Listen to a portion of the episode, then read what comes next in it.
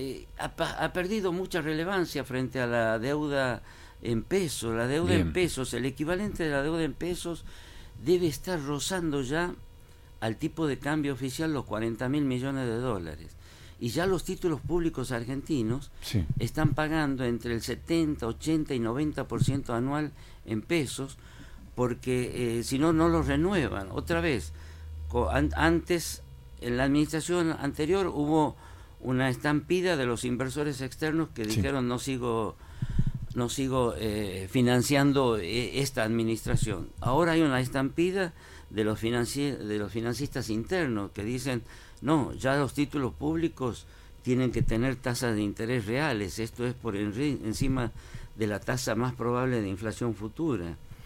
Eh, así que bueno, ya, ya, yo a tu pregunta yo creo que hoy cobra muchísima más relevancia, tanto por envergadura, como por proximidad de vencimientos y envergadura de esta, de estos vencimientos, la deuda interna en pesos. La deuda interna en pesos. Que necesita que probablemente eh, roce una cesación de pagos, roce, digo, para decir no caer en ella, y necesite una reformulación de ese pasivo otra vez.